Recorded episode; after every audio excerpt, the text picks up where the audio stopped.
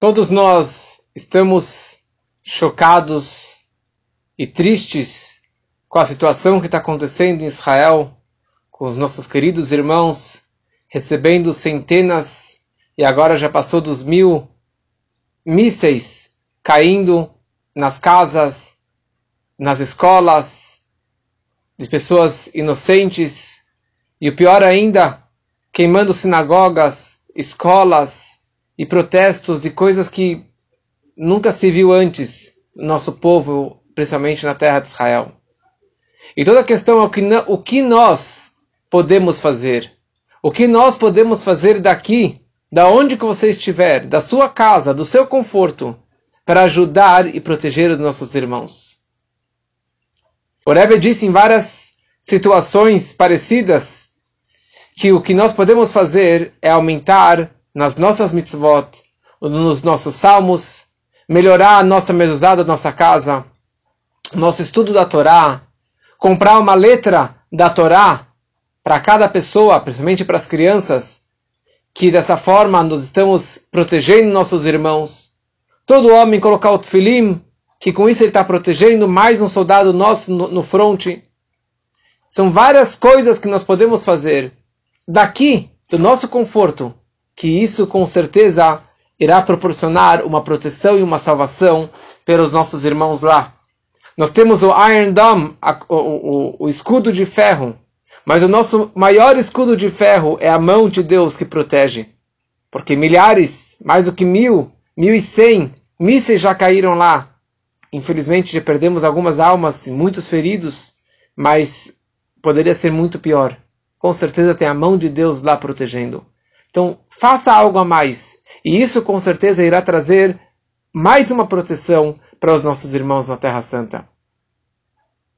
Estamos agora em Rosh Chodesh Sivan, o primeiro dia de Sivan.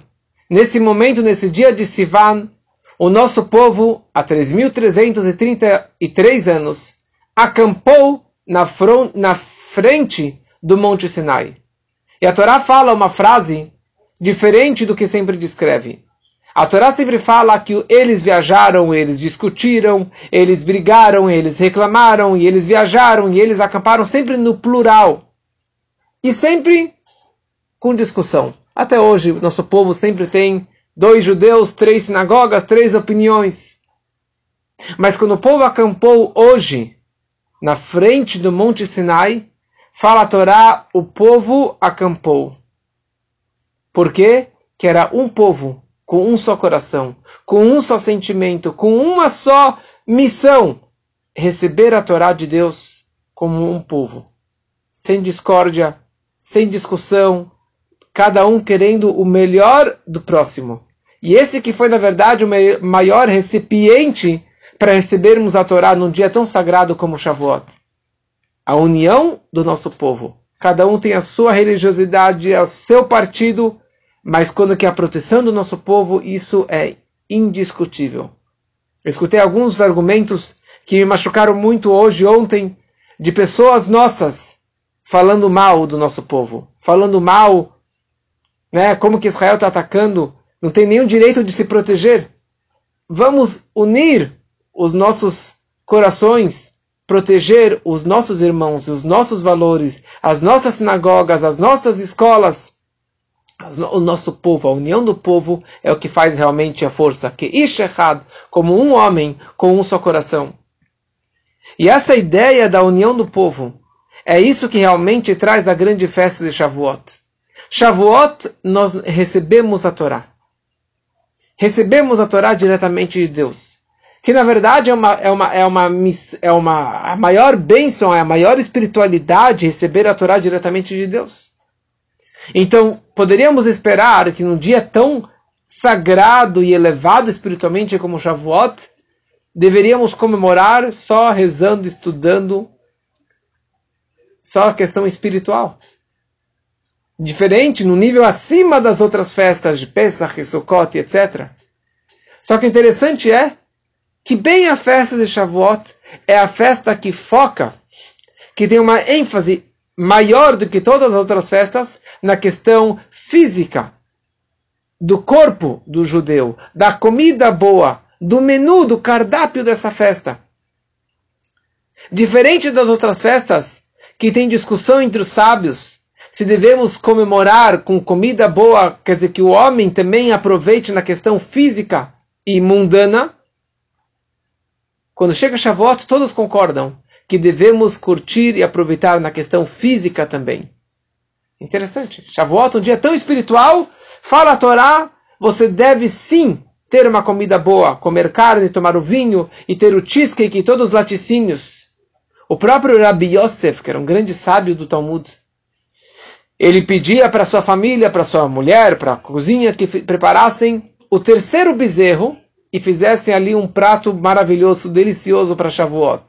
Porque o terceiro bezerro tem um gosto especial. Eu não conheço, mas assim que, ele, assim que é.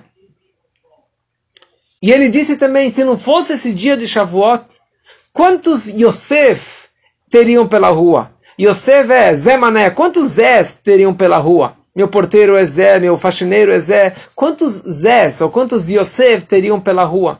Se não fosse o dia da Torá, o dia do Matan Torá, que nós recebemos e que com isso eu acabei virando um, um, um judeu e virando um estudante, um estudioso da Torá.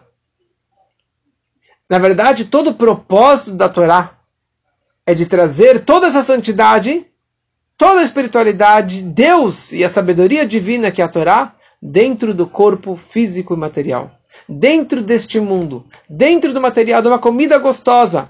A família feliz, a família com, com, alegre. E é isso que é judaísmo, a família unida, a família alegre, com comida boa, bebida boa, porque a espiritualidade Torá não é nos céus, os anjos, aliás, eles pediram para Deus: Nós queremos a Torá. E Deus falou: Moshe, responda para eles. E Moshe falou para os anjos: Vocês têm outros deuses que têm a proibição de ter outros deuses? Você tem pai e mãe para respeitar os pais e mães? Você tem roubo, adultério, traição, inveja nos céus? Não tem nada disso. Porque Deus deu a Torá para o homem com os seus testes, com as suas dificuldades mundanas, para que nos possamos superar. Esse que é todo o propósito e todo o poder da Torá. Que aproveitemos esse dia tão sagrado, esse dia de Rosh Chodesh, e, e nos preparemos da melhor forma possível para recebermos a Torá, com alegria e com saúde, e que mais importante, que se você fizer uma mitzvah a mais, um tfilim a mais, uma tzedakah a mais, um salmo a mais, isso irá proteger o nosso irmão lá em Israel, e que traga a maior proteção e a maior salvação, Hag Sameach, para todos.